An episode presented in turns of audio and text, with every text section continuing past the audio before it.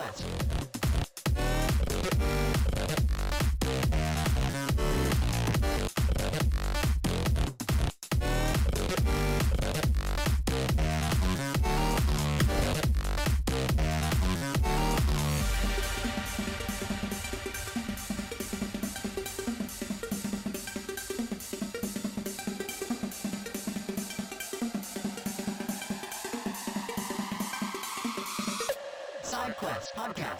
Buenas, bienvenidos, esto es PsychoEd Podcast. Yo soy Emma, me acompañan Garza, Hola. Juan. ¿Qué onda? Bien, Juan se acordó que estábamos grabando, perfecto. Bien, ¿Viste? Juan, seguí así. Sos una masa. La tercera la vencida. Va, tercera. Vamos. ¿Cuántas veces hicimos esta intro ya? Ojalá Nah. hubieran sido tres nomás. Van los últimos 25 minutos. Eh, Garza está grabando desde su celular porque el internet de la casa no le funciona bien. Bien, Voluntad para grabar ahí. o sea, bien, exactamente, es lo que importa. Igual creo que es cabe- eh, vale la pena destacar que con todo lo que estamos pasando actualmente con el tema de la cuarentena, las líneas de internet están sobrecargadas como el orto y todo está andando muy mal. Así que si les anda mal internet es un tema de la si- situación actual y que las compañías no están preparadas para semejante tránsito. Es la única época del año que van a tener para decir que el lag es excusa válida. Así que aprovechenla. Es buena esa, ¿eh? Bien, ¿a qué estuvieron jugando muchachos esta cuarentena? Yo ya conozco la respuesta, pero tengo que preguntarla. Eh, empieza con Cal y termina Duty. Ese juego del orto, boludo. ¿Sabes que lo peor? Que cuando lo jugamos la pasamos mal, nos quejamos, nos enojamos, decimos que juego del orto, lo cerramos, nos vamos a dormir re enojados y al día siguiente, che, vamos a jugar. es. Cumple- más, lo más probable es que el, el podcast termine y volvamos a jugar a Call of Duty. Ni bien termine Seguramente. de grabar esto. Seguramente. No, sí, sí. O sea, para cuando, que se- usted- que se cuando ustedes estén escuchando esto, ya vamos a haber subido unos 15, 25 niveles. En tres armas diferentes. Y... Entre ambos diferentes, sí. O sea que los No, pero- niveles suben al mismo tiempo que la presión sanguínea, porque. A ver, el cometido lo, lo cumple. Eso estamos de acuerdo, porque ¿Cuál es el juego- Matar el tiempo. Me- eh, eh, la primera. Pero la segunda, a ver, vos querés un juego entretenido, algo que te meta, todo algo que- Es otra igualmente la carnada que usa por ahí. Porque en otros juegos vos decís, bueno, me siento a jugar porque quiero avanzar con la historia, porque disfruto las mecánicas que tienen, me gusta hacer X cosa con determinado juego, no sé, véase. Eh, con un Need for Speed vos decís, ah, no, sí, voy a seguir corriendo, así le destrabo estupideces al auto y le aumento el EQ y cosas así. En cambio, ca- con Call of Duty vos te sentás a jugar, terminás recontra caliente, porque el juego anda para el orto. Una empresa, a ver, una empresa indie también la que lo está haciendo. Eh, Claro, no tienen ni un poquito de plata. Claro, claro. Te, terminás caliente, boludo. Te- terminás caliente. Pero eso es lo que te lleva al otro día a decir, ah, sí, ¿sabes qué? Ayer terminé 1.17, hoy es la revancha. Y terminaba 1.23. Hagamos así, repasemos a ver qué es lo que tiene de bueno el juego primero y después sí lo vamos a defenestrar porque tiene unas ganas. de hacerlo ¿Vos sabés mierda. que si realmente me tengo que poner a pensar qué es lo que tiene de bueno, vieja, me tengo que forzar. No sé qué es lo que tiene de bueno. O sea, es algo. No, no, pero vos sabés que es la primera vez que realmente me detengo a plantearme qué tiene de bueno el juego del orto este que estoy jugando tanto últimamente. Que aparte, a ver, es el primer Call of Duty que toco. O sea, no juego un Call of Duty desde el Black Ops en la Xbox 360, en la época que era un guachín. Pero es como que, no sé, eh, tiene algo que terminás volviendo, no sé qué carajo es, te meten cocaína por los ojos. ¿eh? Como- es que era como las épocas donde rankeaba en el LOL. Yo la pasaba como el orto, pero el día siguiente volvía. Y la seguía pasando mal, y yo sabía. Y Yo volvía al día siguiente, no me importaba. Hay, hay- hay una diferencia porque el sentido de los juegos, vos tenés el sistema de recompensa, que el poquito ese de insulina liberada en el cerebro, La endorfina, dopamina. la dopamina, pasamos La por dopamina. Insulina di- diabético de miércoles. no, eso para los diabéticos. Ajá. Está el tema en, en el LOL, vos tenés un sistema de ranqueo. Entonces, cuando vos ya le metiste suficientes horas al juego, vos te sentís que estás invested, no me acuerdo cómo era en español.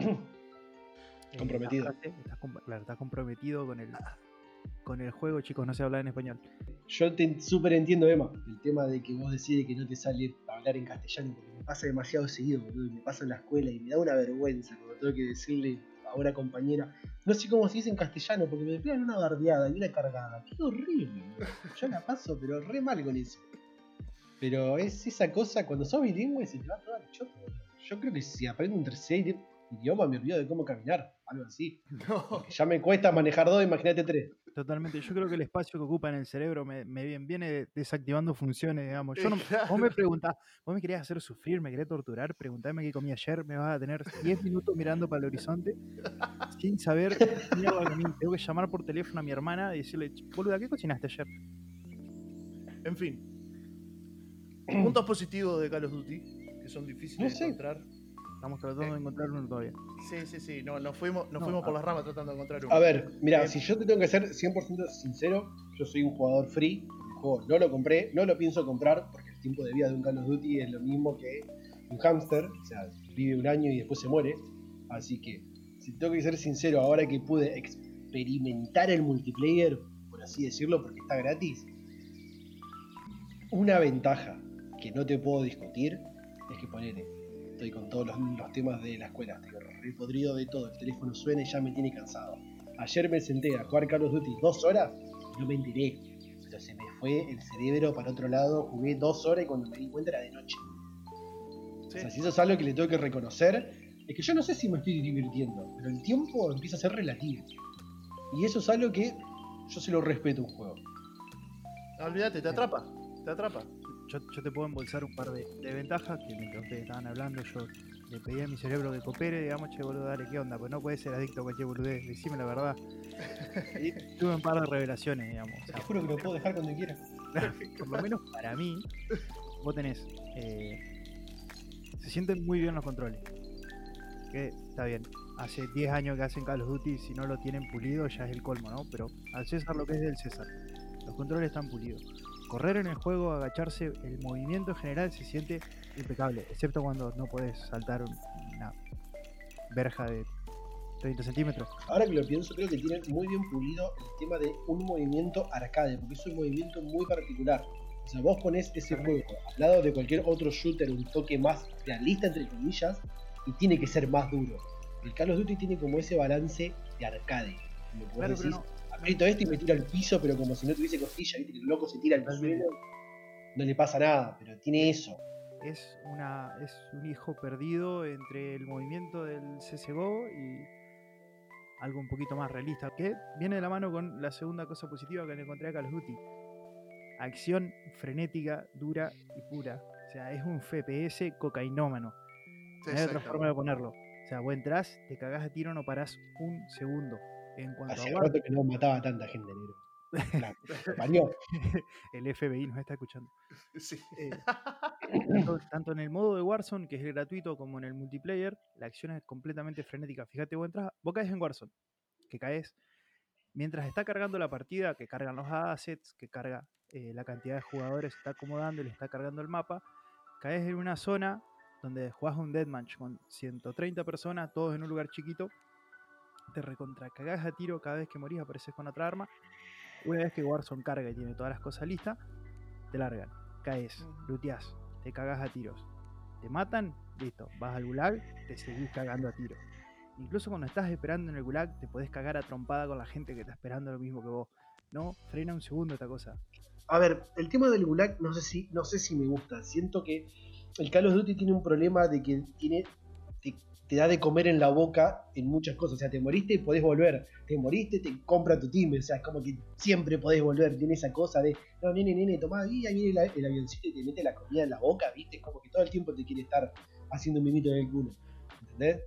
Sí, tiene- Pero si hay algo que le tengo que reconocer al gulag es tirarle piedras a la gente. Es una estupidez, es una estupidez, pero me encanta, boludo, me encanta. Yo tengo gulag y estoy tirando en piedra a la gente y la estoy pasando, pero bárbaro. Es que, a ver, por más difícil que sea, vos podés interferir en el juego de otra persona y arruinarle la partida.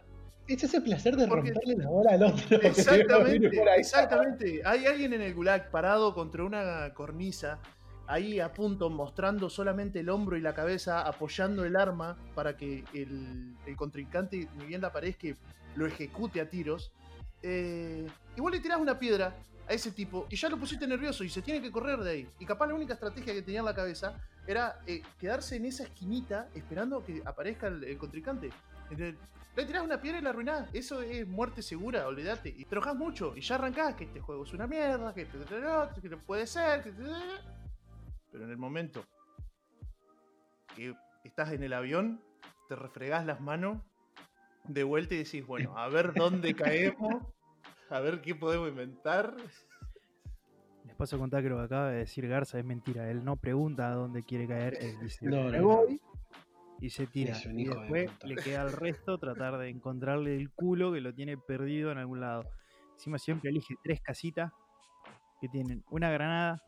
Y Emanuel, no, no, no, revele, no revele nuestras tácticas ganadoras, por favor. Creo que la mejor que nos tiró fue una vuelta que marcó tres carpas de mierda. Nos tiramos esas tres carpas de mierda y estábamos con Ima. Fede, acá no hay armas. ¿Cómo que no hay? Se lo fue todo equipado. Claro, la carpa de él tenía Claro. dos cajas. Las otras dos carpas estaban vacías. Estábamos con Ima corriendo con la Glock pedorra con la que empieza ahí. Fede, no hay armas. Era como, dale, loco. Bueno, che. Volviendo a lo que vos, a lo que vos decías, Juan, para mí es una eh, apuesta correcta el Gulag, porque los vagos le apostaron desde el principio a que sea, como digo, frenético, totalmente cocainómano el FPS. Eh, te cagas a tiro, salí, te cagas a tiro, estás esperando, te cagas a tiro, eh, tu equipo te revive, te cagas a tiro por poco tiempo, porque cuando te reviven estás en la mierda ya. Eh, hay muchas opciones para seguir combatiendo y la partida no se hace larga. En el sentido de que No, tenés- eso vos- imagínate que tenés 150 personas y esas 150 personas todas tienen esa oportunidad de volver tres veces. No se hace larga. Para mí es un poco mucho ya eso. un poco. Creo que se, claro, ponele, eh, todo el tema del respawn en los, en los Battle Royale eh, se lo tenemos que deber al Apex, que realmente el Apex es un juego que me encanta y fue el primer Battle Royale que implementó el tema del respawn. Vos te morís, tu team va, recupera tu, tu tarjeta, va a una de las estaciones de respawn y volvés. ¿Qué pasa? Esas estaciones son limitadas, no solamente son limitadas, tienen un solo uso. Y no solamente tienen un solo uso, o sea, ¿a vos te parece que la bengala del Warzone te buchorea dó- donde estás spawneando? En el Apex cae una nave gigante donde vos salís y dio la mitad del server, básicamente. Claro, sí, sí, sí. Todo, todo el mundo se enteró que volvés a aparecer indefenso ahí. Creo que el Apex implementó el tema del respawn, pero es un poco más eh, peligroso, por así decirlo. El Warzone lo hace un poco más eh, casual friendly, ponele. Entonces estamos No hablando te de que morís, necesita hacer caso al friendly. obviamente. Pero quería hacer ese paréntesis para. eh, porque quizás hay mucha gente que ve, ah, el sistema del respawn acá, el sistema del respawn allá. Todo empezó en el Apex. O sea, casi todos los sistemas están saliendo en base a eso. Por lo menos en lo que es el género Battle Royale. Bien, volviendo al tema de, de las cosas buenas que le vamos encontrando de a poco. Cada vez que encontramos una buena le decimos cuatro malas, pobre. Al, al Call of Duty. Es que, a ver, hay, hay que ser honesto. No tiene competencia en el sentido de que no hay otro juego que sea exactamente igual. De que sea esa acción frenética. Porque, a ver, Lo to- todos. más cercano que hubo fue el Medal of Honor y ahí lo tenés. Y ahí quedó, exactamente. Eh, porque todo el mundo te compara Call of Duty y Battlefield, ¿no? Que son los dos AAA de Ah, son dos juegos muy distintos. Son dos juegos muy distintos, exactamente, exactamente. Vos no- no podés comparar nunca uno con el otro. O sea, ya de entrada, en, en un Call of Duty tenés mapas más chicos, que bueno, este es uno de los Call of Duty donde empezaron a meter mapas enormes. Eh, se puede decir que sí, sí, hay un modo de juego que está inspirado, vamos a usar esa palabra, eh, en el modo de juego clásico de, de Battlefield, en el que tenés que ir controlando puntos en un mapa, eh, guerra terrestre. Ah, sí, sí, sí, sí. sí. Sí, sí. Que antes, igualmente, guerra terrestre, te estoy hablando en el World War II del 2016, 2017, si no me equivoco. Eh, guerra terrestre es lo que nosotros ahora conocemos como, coso, como duelo por equipos 10 contra 10. Eran los mismos mapas chicos, con la diferencia de que te metían 10 jugadores por equipo. Y le pusieron guerra terrestre porque, sí, imagínate vos, en un mapa chico 10 contra 10, un desastre. lo que puede. Sí. En en este no, en este ya hay vehículos, eh, está la toma de puntos, que, que es raro por ahí una toma de puntos en Call of Duty porque estamos acostumbrados siempre. Call of Duty duelo ¿Es por equipos. Sí, sí, en Call of Duty es raro. Eh, Ah, mira, no sabía eso.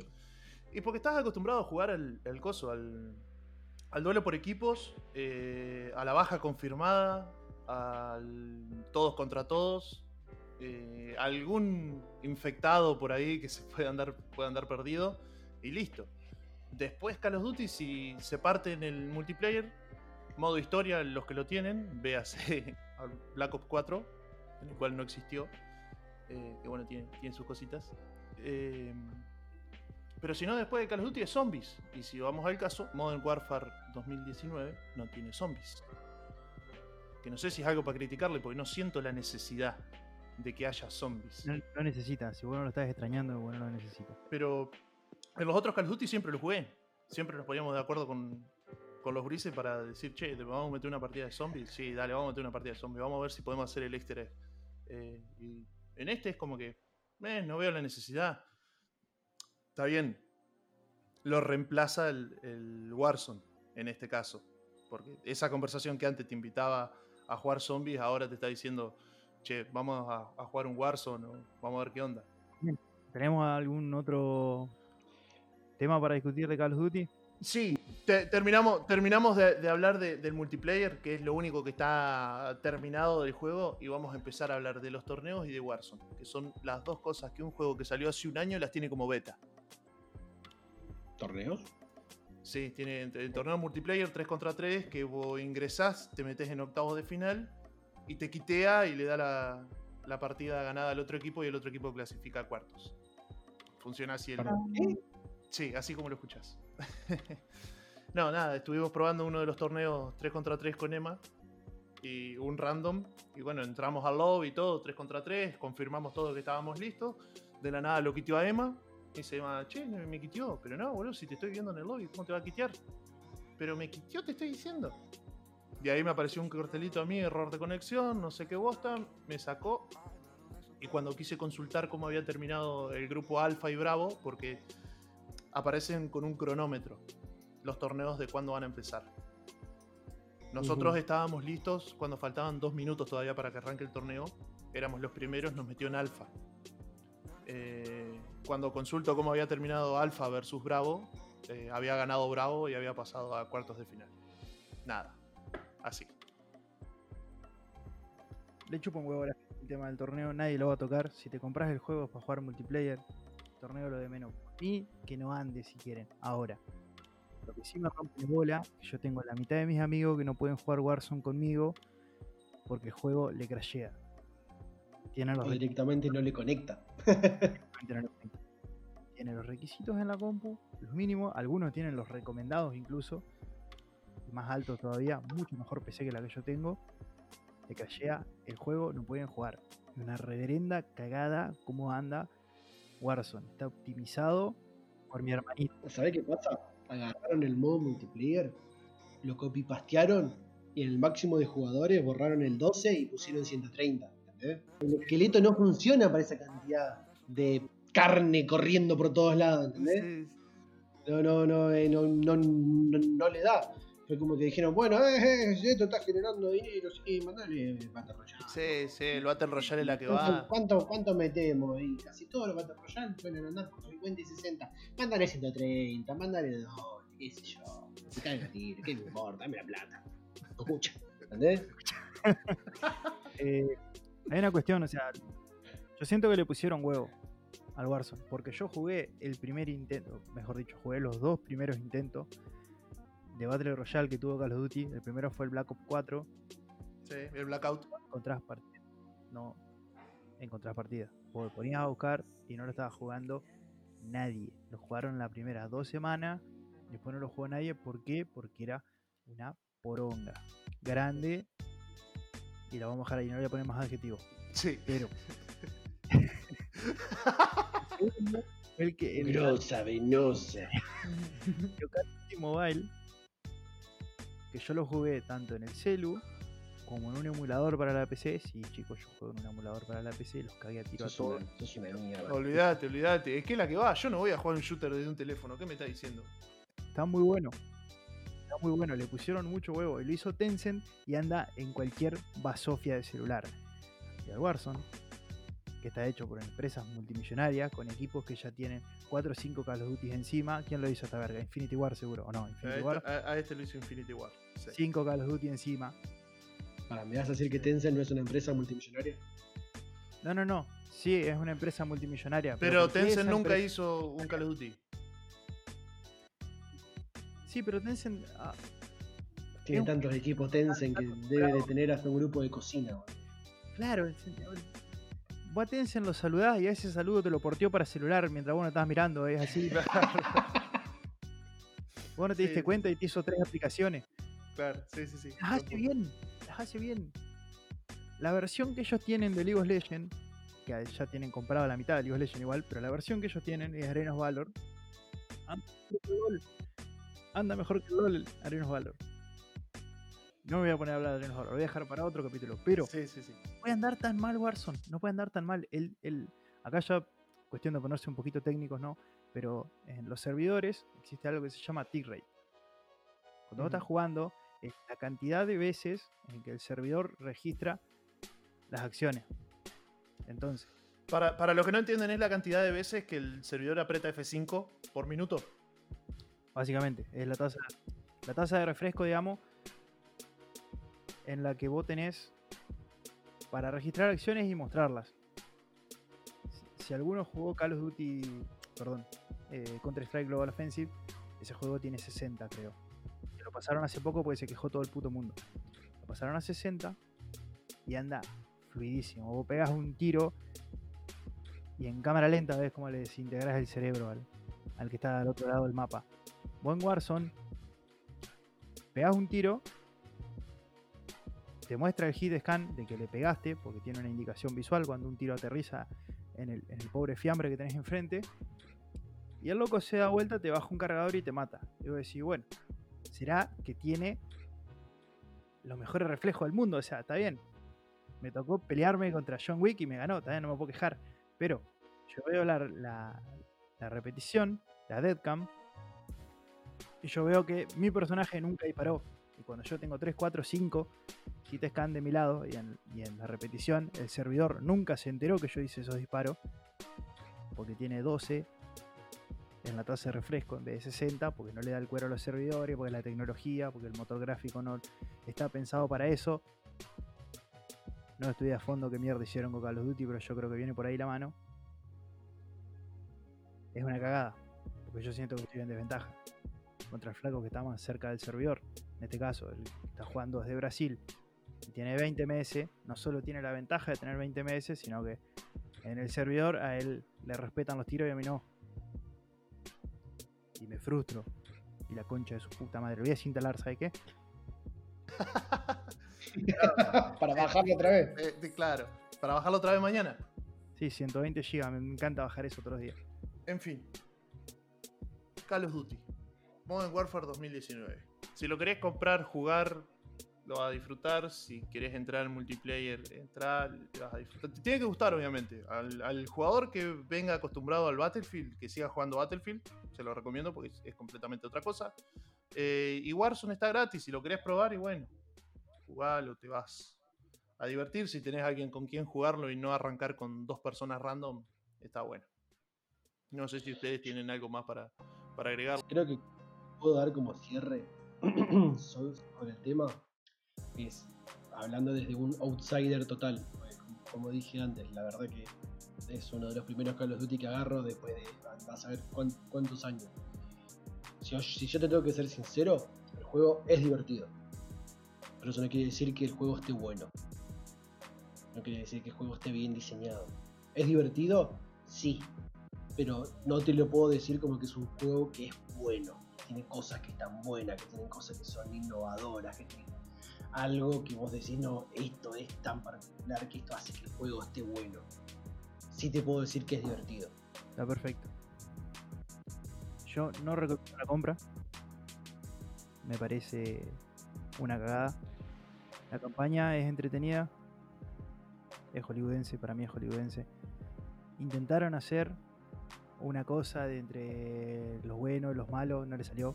Los buenos siempre son los yankees, los malos siempre son los rusos. Además, Rusia hay un quilombo terrible con el Call of Duty en la campaña y el bardo porque Estados Unidos con los huevos como una avestruz agarró y cambió cosas que habían hecho ellos en Siria y se las adjudicaron en el juego a Rusia, pero con unos huevos maravillosos, maravilloso lo que hicieron. Yo la campaña la disfruté porque me gustó, pero no era lo que prometieron. Yo me fumé todas las entrevistas con los flacos ahí, hablándome como que esto era el siguiente Shakespeare del el guion de videojuegos. y No fue así.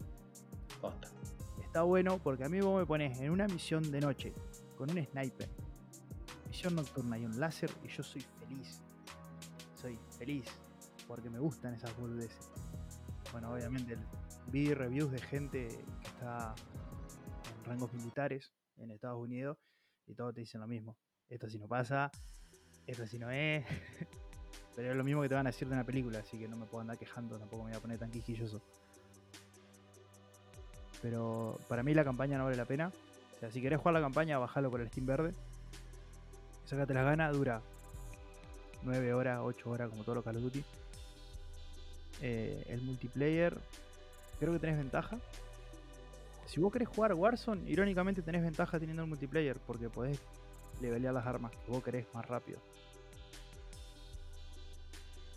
Bien, pasemos a, otro tema. Cerramos, nadie más tiene algo que decir de, del Call of Duty. Este Call of Duty nos sacó bastante tiempo. Te voy a tirar dos o tres cositas que fueron apareciendo en el transcurso de esta semana que nos poníamos de acuerdo para ver si grabábamos, si no grabábamos o cosas por el estilo. Y una es que me quedé eh, tecleando ahí Crisis Remaster. Así se lo suelto.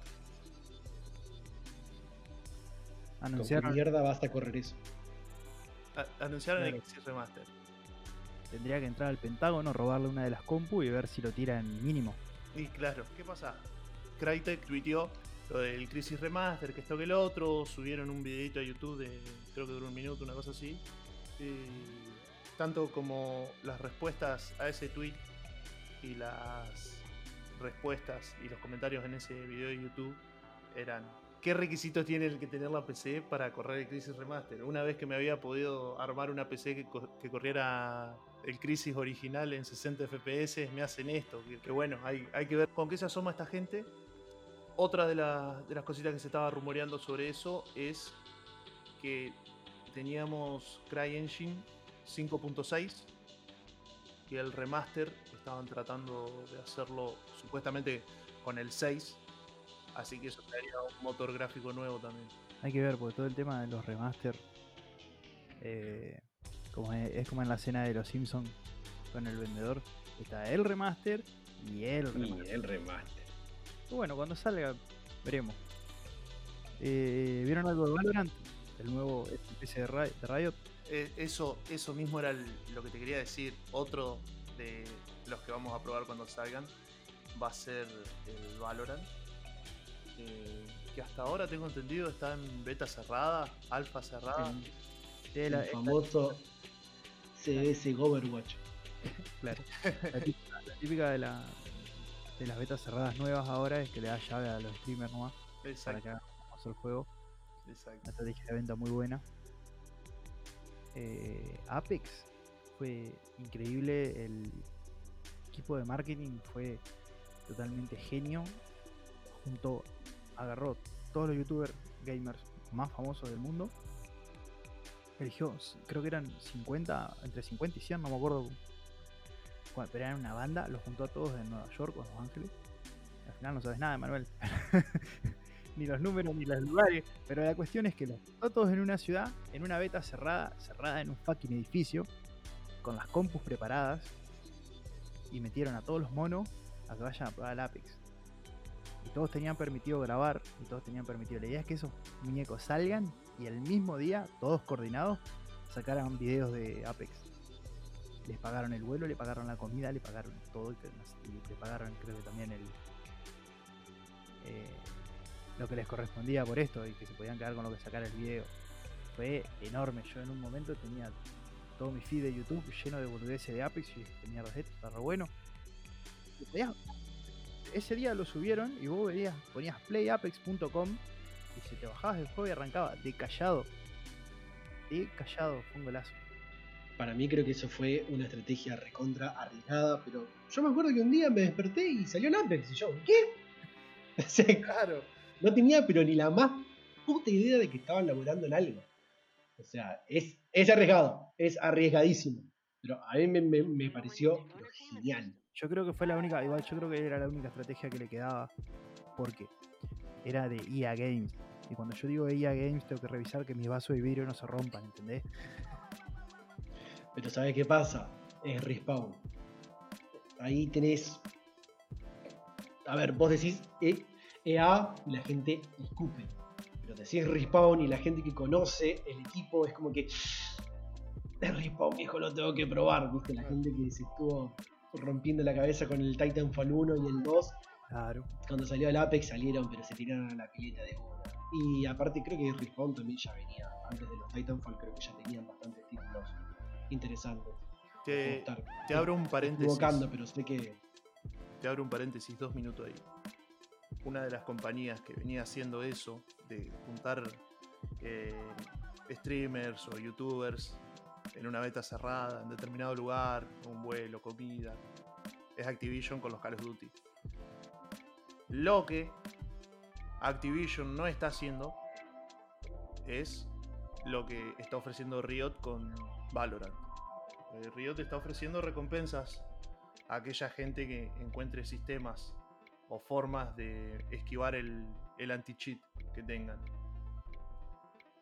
Eh, en Call of Duty no directamente. En Call of Duty lo- lo- los hackers o la gente que hace los mods directamente les manda mail a Activision diciéndole, mira, por acá, pode- por acá hay un hueco, por acá hay otro, no, no me la dejen tan fácil. no sé, no sé. Creo que viene por un lado de que, de que Riot le gusta hacer todo público. Quizás Infinity Ward labura con, con eso, pero a Riot le encanta hacer todo público porque tiene que hacer prensa por todos lados. Porque Riot se, se maneja así. Ahí doy espacio a la duda. El tiempo dirá. El tiempo dirá. O sea, capaz, si ya me están haciendo esto, ya me indican que el juego va a ser gratis. Lo cual me alegra. Porque ando jodido. Pará.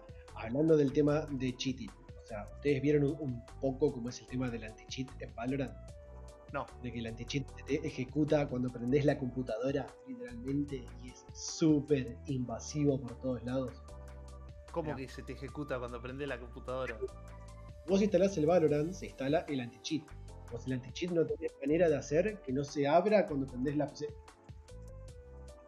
Vos la única manera que tenés para hacer eso es borrándolo. Pero cuando abrís el juego, el anti-cheat se, se descarga y ya está. O sea, el anti-cheat llega al punto de que se abre cuando vos prendés la computadora y te está revisando absolutamente todo. Y aquí es donde empiezan las preocupaciones de lo que es la seguridad informática. Exactamente. No, no, qué loco. El anti-cheat va a funcionar seguro, porque se va a abrir cuando la compu la prendés, te va a mirar absolutamente todo, vas a ver cómo se llama tu vieja, tu perro, tu gato y cuál, con, con qué te estás tocando. Pero es muy invasivo. Es muy invasivo. O sea, no quiero hacer apología a la paranoia, pero voy a hacer apología a la paranoia. es muy invasivo. No, eh, pasa, a ver, eh, capaz fue la vuelta de tuerca que le encontraron ellos como para tratar de esquivar eh, justamente a, a los modders, por así decirlo, a esos, a esos programas que te habilitaban sistemas del juego. Te doy un ejemplo. Riot ya estaba probando, nada tan invasivo como esto, pero ya estaba probando ciertas cosas que están consideradas un poquito mal vistas. Por ejemplo, League of Legends tiene un sistema de cheat. Sí. Si vos tenés la aplicación del LOL abierta, la aplicación del LOL, sin preguntarte nada, Te leí lo de las pestañas en el navegador. directamente te lee las Yo me pestañas. acuerdo de eso. Si vos, estabas- si, vos te- si vos abrís una página y el título de esa pestaña dice cheat o eh, ¿cómo que se llama? Cheat Engine era el programa. Cheat Engine. Ni siquiera tenés que ir a la página, escribís en Google Cheat y ya y ya está. Por- eso te leía la cadena de texto, los string, en la pestaña y si encontraba algo que machara con lo que ellos tenían como blacklist, agarraba y te bajaba a la puta del juego. Te quiteaba, la mierda. Esto es algo que relativamente normal. A ver, ninguna empresa sacó una anticheta hasta ahora 100% efectivo. No. No hay, no existe. Porque es vos y tu equipo contra la comunidad de hackers que te quieren hacer percha. Alguien le va a encontrar la vuelta, eh, por estadística nomás. Así que hay que ver, digamos, si le sirve que sea tan invasivo o no. Yo prefiero que la partida termine inmediatamente y. ya- En informática vos ya le estás dando. Estás entregando tu culo a un montón de empresas. Yo a Google. Google me está escuchando mientras estamos hablando. O sea, yo tengo a Alexa acá, o sea, Amazon, no, callate Alexa, ¿ves? No me respondió. ¿Ves? ¿Ves lo que te digo, boludo? No, No me- en fin, no- nos estamos yendo bastante, me parece igual. En otras noticias que salimos ahí en el medio, va, noticias, ya venimos un poco tarde, porque ya se mostró lo que va a ser el joystick nuevo de, de la Play 5, ya todos lo conocemos, algunos se ofendieron porque era blanco, vaya y pase, lo que importa es cuando salga la consola, que de eso sí, quiero hacer hincapié, hay eventos en mayo de Sony y Microsoft. Hay eventos del de Sony, no se sabe absolutamente nada. Pero lo que se sabe de, Microsoft es que se va a presentar una consola nueva, de, de la nueva generación, de lo que se está llamando vulgarmente Serie X, eh, que va a ser una línea, una consola que va a estar por debajo, va a ser más económica, pero que ya se sabe que va a ser menos potente que una PlayStation 4 Pro, pero que va a tener cosas de, de la nueva generación de consolas, véase eh, almacenamiento en estado sólido y que va a ser compatible con ray tracing. Eh, esas eran un par de cositas que tenía para comentar. Nos vamos a estar enterando más a mediados de mayo de cómo va a ser esto. Eh, y vamos a tratar de recaudar la mayor información posible. Hagamos nuestras apuestas. Del que no se sabe nada, que es el de Sony, va a ser pura vendida de humo. Van a agarrar y van a mostrar tres imágenes diferentes, oscurecidas, de la nueva PlayStation. Y después puro humo. Pero puro humo. Humo sobre los juegos que van a salir. Humo sobre las características que van a tener. Humo sobre los teraflops de la concha de tu hermana. Humo todo humo como siempre. Sí, bueno, que yo espero. O- ojalá que me equivoque y me digan, wow, este es el futuro del gaming. Bla. Futuro del gaming. Para mí va por otro lado igual el futuro del gaming. El futuro del gaming, si no es realidad virtual, recae en todos los estudios indies. No, No. para mí, para mí recae en- Nunca creo que ningún triple A haga alguna innovación. Para Tiene un sistema demasiado marcado. El futuro del gaming va a la suscripción, olvídate. Va para ahí. ¿A qué le llaman la suscripción? Eh, a sus- Porque eso ya está. Pero, y bueno, va a seguir yendo para ese lado para mí. O sea, Microsoft y Xbox tienen ese Game Pass y la están rompiendo bastante con los títulos que están dando. sí, bueno, pero yo me tengo que bajar el juego y mi computadora lo tiene que, que correr. Acá directamente te hablo de la suscripción en el que yo puedo entrar, onda Netflix, puedo entrar a una biblioteca llena de juegos, hago clic sin importar la... No, no, vos estás hablando de alquilar un- una PC, básicamente. Lo que hace Stadia y Exact- todos esos pelotudos. exactamente, exactamente. Bueno, a ver, Mm, hablemos de Stadia entonces. Juan, ¿qué te parece? Ya está, me dijo todo. ¿Sabes qué pasa? ¿Sabes qué pasa? Que para mí ahí donde ganó fue GeForce. Cuando pusieron lo del GeForce Now y vos jugás tus juegos en una máquina alquilada. Y será lo que me hirvió la sangre era ver los estudios que sacaban los juegos de GeForce Now porque era Pasa que ahí ya me estoy metiendo en otro tema en el que yo estoy muy metido. O sea, lo que son juegos como un servicio. O sea, cuando vos compras el juego, el juego es tuyo, viejo. Si yo lo quiero jugar con el GeForce Now en una computadora alquilada, chupa huevo. Yo pagué el juego. Yo lo tengo que poder jugar con esto. O sea, está bien, mi máquina es una mierda. Puedo pagar el GeForce Now y jugarlo desde mi tostadora conectado a cable. Pero ¿qué pasa? Yo el juego lo compré. O sea, a ver, la puta que te parió, yo ya lo pagué. ¿Por qué no lo puedo jugar? Está bien, cada empresa dice, ay no, pero yo quiero hacer mi propio sistema de streaming. No me interesa, hacelo. Pero si yo te pagué el juego, déjame jugarlo donde yo quiera. ¿Qué me vas a andar controlando con qué computadora lo estoy jugando? O sea, ¿cuál es el tema? ¿Somos realmente dueños de los juegos que compramos o no? No, hace un montón de años que no. Leíste los términos de servicio de Steam, ninguno de los juegos es tuyo. Está bien, pero explícame por qué no lo puedo estar jugando en una máquina alquilada. ¿A qué te Porque no, le- porque no les alquilás la máquina a ellos. Pero ya les compré el juego, ¿qué más querés? Que le alquiles la máquina a ellos, eso quieren. El juego lo compraste. Sí, ya Lo sé, tenés yo que te poder. entiendo. porque, a ver, Juan, estoy entonces igual de el día de vos. mañana, a ver, escúchame, el Sí. día de mañana no puedo usar más la compu porque todo lo que yo compré lo tengo que jugar en la consola de Steam. ¿Saben cómo se les cae todo abajo? No funciona así. Uno es dueño de lo que compra. Bueno, pero ese. A ver. No, voy a ser sincero. No tengo ni la más puta idea de qué me estás hablando. Porque Google Stadia sí funciona. No, vos con Google Stadia estás pagando un servicio que ya viene con los juegos. Al juego lo tenés que comprar Google Stadia. Pero vos lo estás comprando por Google Stadia. Sí, por la tienda de ellos. Claro, es, muchísimo más económico, lo jugás con Pero ellos, ¿qué pasa? la suscripción, Vos el, el día de mañana no pagaste la suscripción, vos pagaste por ese juego y no, no lo podés jugar. Vos estás atado a pagar una suscripción para jugar un juego que en teoría estás comprando. Yo compro un juego en Steam, pero el juego sigue siendo mío, no tengo que estar pagándole a Steam todos los meses para poder jugar. Está bien que vos le estás comprando un servicio, pero por eso digo que me parece mejor el tema de GeForce que vos compras el juego y GeForce lo que te permite es jugar ese juego que es tuyo porque vos lo compraste en otra máquina. Comprate un juego en Steam. Sí. Tratá de jugarlo sin Steam en cualquier otra PC. No podés. Lo podés jugar offline. Tiene que ser sí o sí con Steam. Está bien. Pero vos no tenés que estar pagando una suscripción. No. Hasta que Steam se avive y nos empieza a cobrar. Pero porque es tu PC, toda tu PC ya la compraste. Vos lo que estás pagando es el mantenimiento de una PC virtual. Pasa que eh, seguimos recayendo en el tema del servicio. O sea, vos estás comprando juegos. El día de mañana Stadia se muere. Porque capaz que no le rinde. Y todo lo que vos gastaste te lo metes en el orto. Porque no sos dueño de absolutamente nada. Pero te pasa con todos los juegos. O sea, ahí va cuestión de la confianza, digamos. Steam le pasa algo, Dios quiera que no, porque la verdad que me cago muriendo.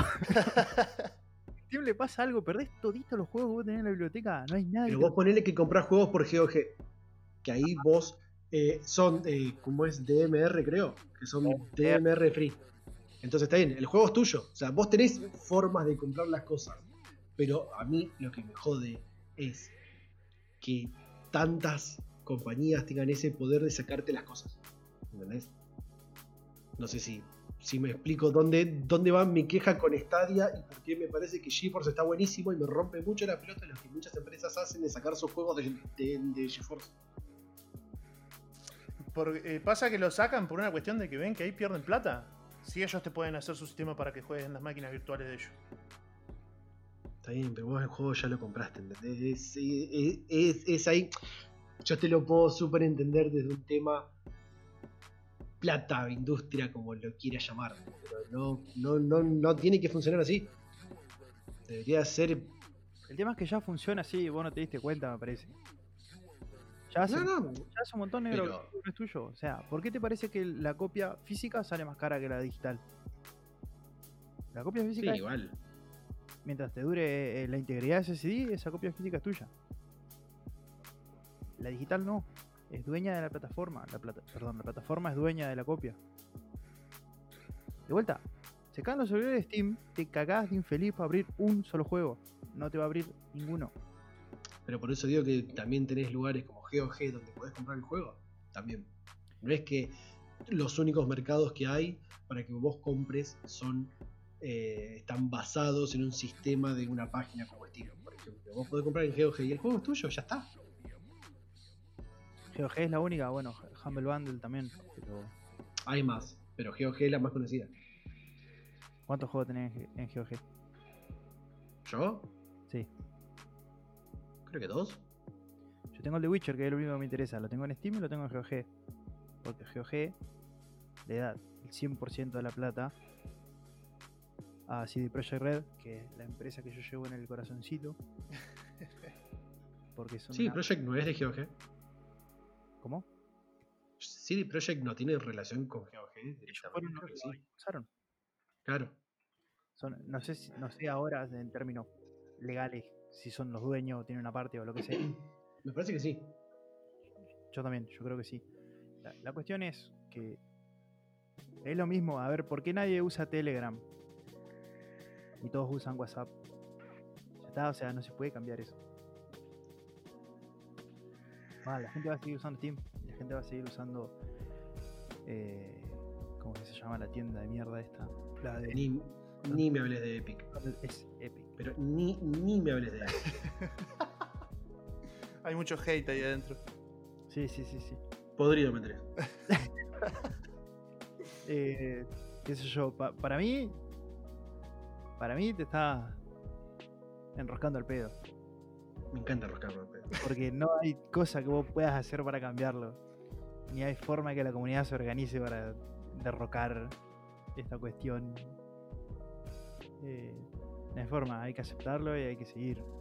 Eh, ahora, si vamos a hablar de, de cloud gaming, que es más o menos lo que estamos hablando, para la próxima, si quieren, les armo un algo técnico de cómo funciona. Hay tres tipos, más o menos. Está el streaming, que es el que normalmente se le acredita cuando hablas de. Ojo, esto, esto- esto igual reda para otro podcast. Suponiendo que hay otro. Suponiendo que hay otro. Viendo que no nos banean este ahora.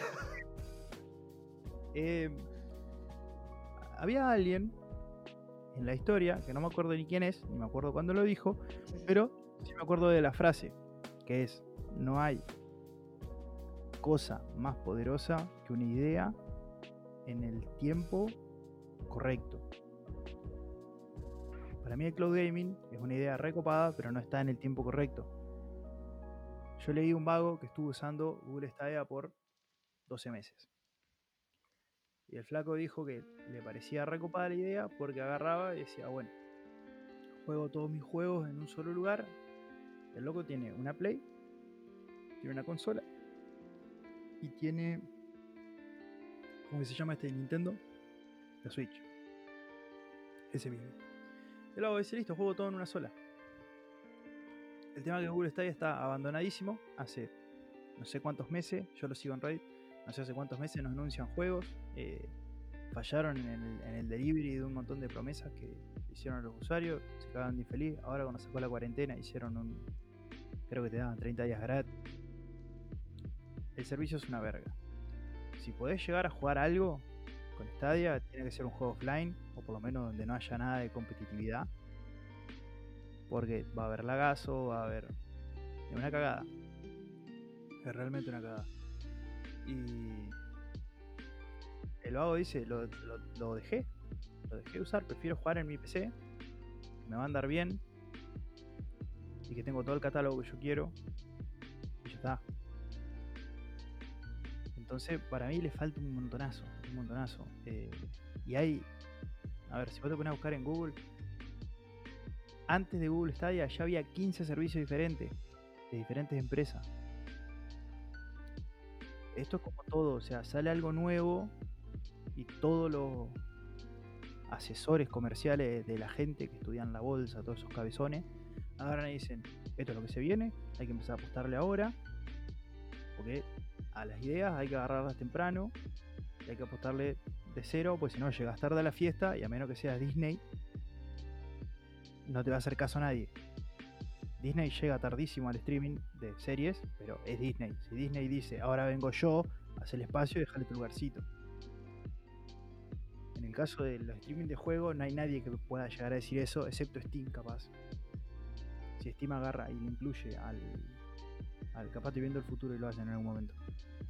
Eh, agarran y a- eh, lo agregan como característica a esto y lo puedo jugar. Imagínate poder jugar un juego desde mi celular con Steam. Es que yo estoy muy seguro que Steam lo va a hacer. Pero ¿qué pasa? Steam no hace las cosas hasta que no las hace bien. Mirá el Half-Life Alyx. Lo que rompió eh, la escena del Virtual Reality con el Alyx es impresionante. ¿Por qué? Porque Steam no va a hacer las cosas hasta que no las hace bien. Bueno, a menos que sea la verga. Pero bueno, en alguna la patinaron.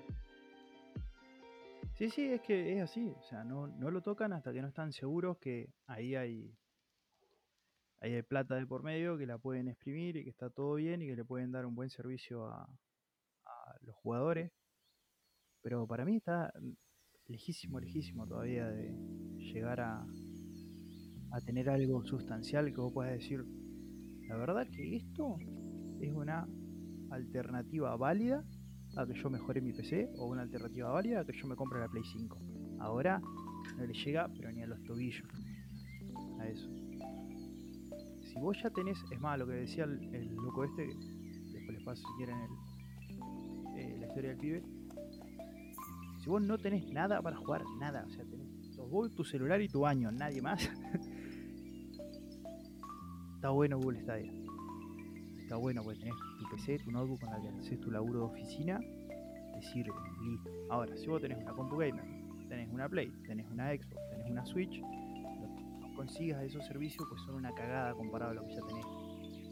Es una alternativa para alguien que recién está arrancando desde cero. Es más, estaría bueno que la gente que no tiene contacto con juegos arranque pagando dos meses Google Stadia, se empape un poco del coso y si quiere se compra una consola como Dios manda yo no sé si lo llamaría el futuro del gaming.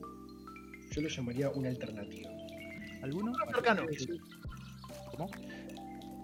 No, yo creo que va a ser una alternativa para jugar, no lo llamaría el futuro del gaming. Yo no creo que sea un sistema que cambie la manera en la que jugamos o que adquirimos juegos. Va a ser una alternativa. A mí, eh, claro, es como, como dice Juan, a mí me parece que va a ser una alternativa más en el sentido de la alternativa que tenés hoy.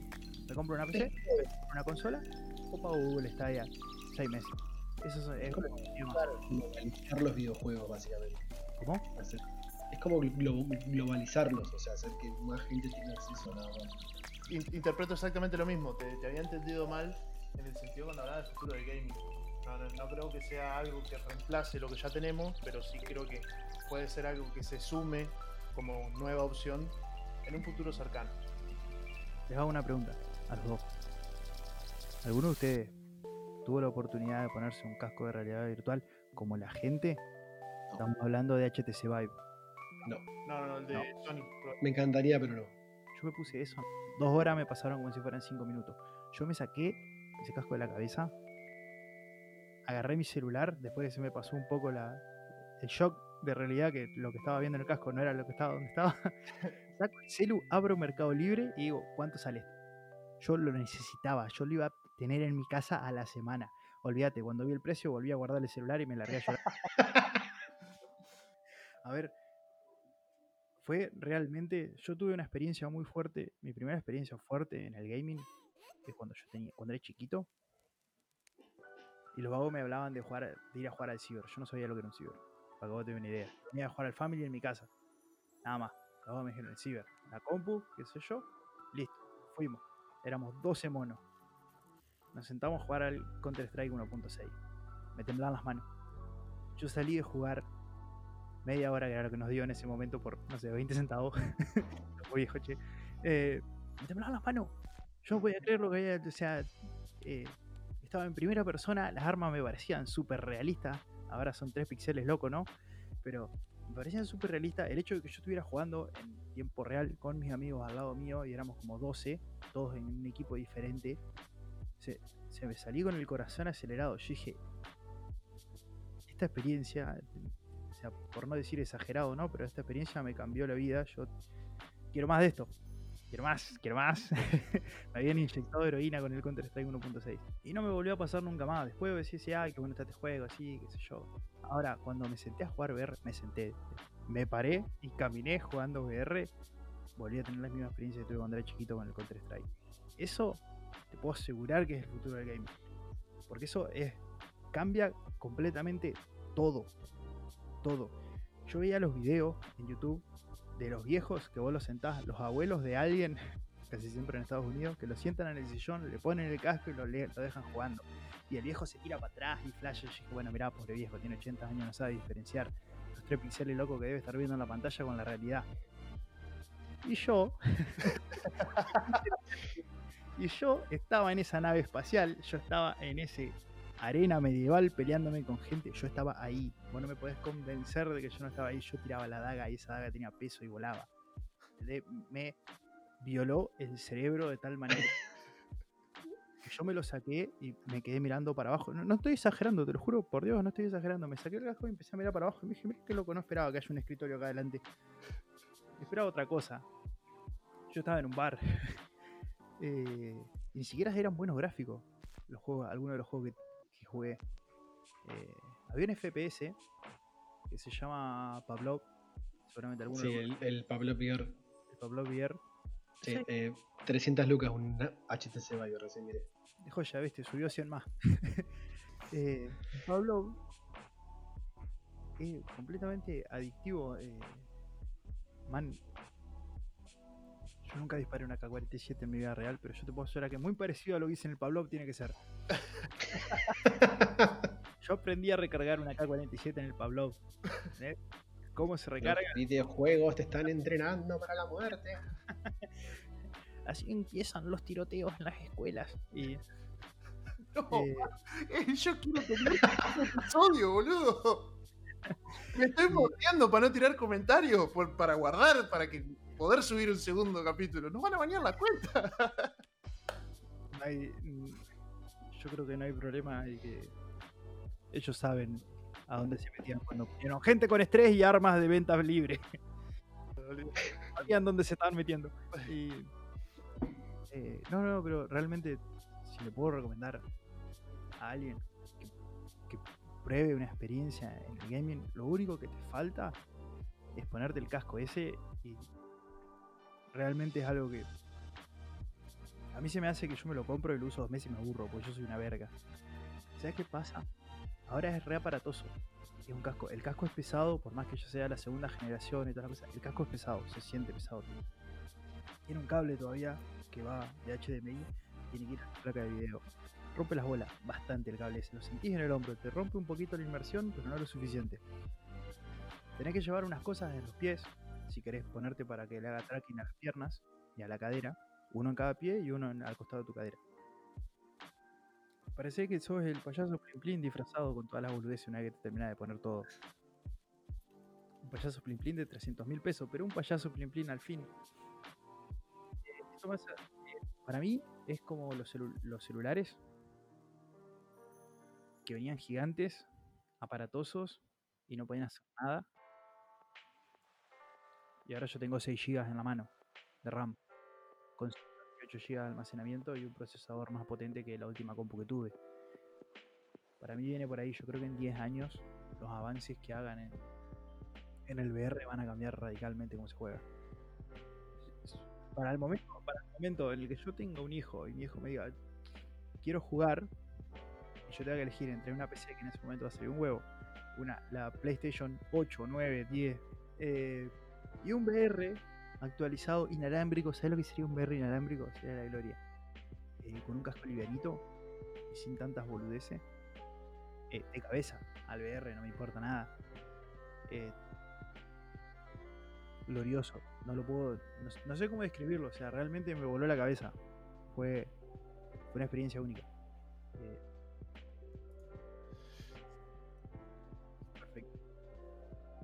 Voy a, voy a dejar entonces la anécdota de lo que pasó ahí para que lo Lo Pablo. podés describir en el capítulo que sigue, cuando lo invitemos a Pablo y le cuente a la gente No, no, no, bien. lo vamos a dejar para el siguiente, entonces cuando Pablo venga. Sí, eso, te está- vos sabés que te iba a interrumpir. Si empezabas a contar la anécdota, te soy sincero, te iba a interrumpir. Juan se va a enterar entonces. Todas las Sí, para dejarlo con un poquito, porque no saben la que se mandó este. Bien. Creo que no nos quedó nada por nombrar. Nos desquitamos con, con Call of Duty lo que se merecía. Eh, eh, estuvimos repasando un poquito lo que nos fuimos enterando en la semana. Y no sé si alguno quiere mandar algún saludo, si quieren agradecer a la gente que nos invitó. No, la verdad que este es nuestro primer podcast. eh, aceptamos feedback positivo. Más que nada va a ser de nuestros amigos ahora, porque no nos conoce ni mi mamá. Eh, no, literalmente mi mamá no sabe que estoy haciendo podcast, así que es, es verdad la declaración. Pero vamos a tratar de poner esto en Spotify. Vamos a tratar de armar un Twitter, vamos a tratar de armar un Instagram para que el feedback llegue por ahí, en el caso de tener los dos listeners a lo que estamos apuntando. Sí, sí, y un La Patreon también. Un Patreon. Un Patreon. Cómprenme un café, no. Pero la idea es que ver si se hace llevadero o no.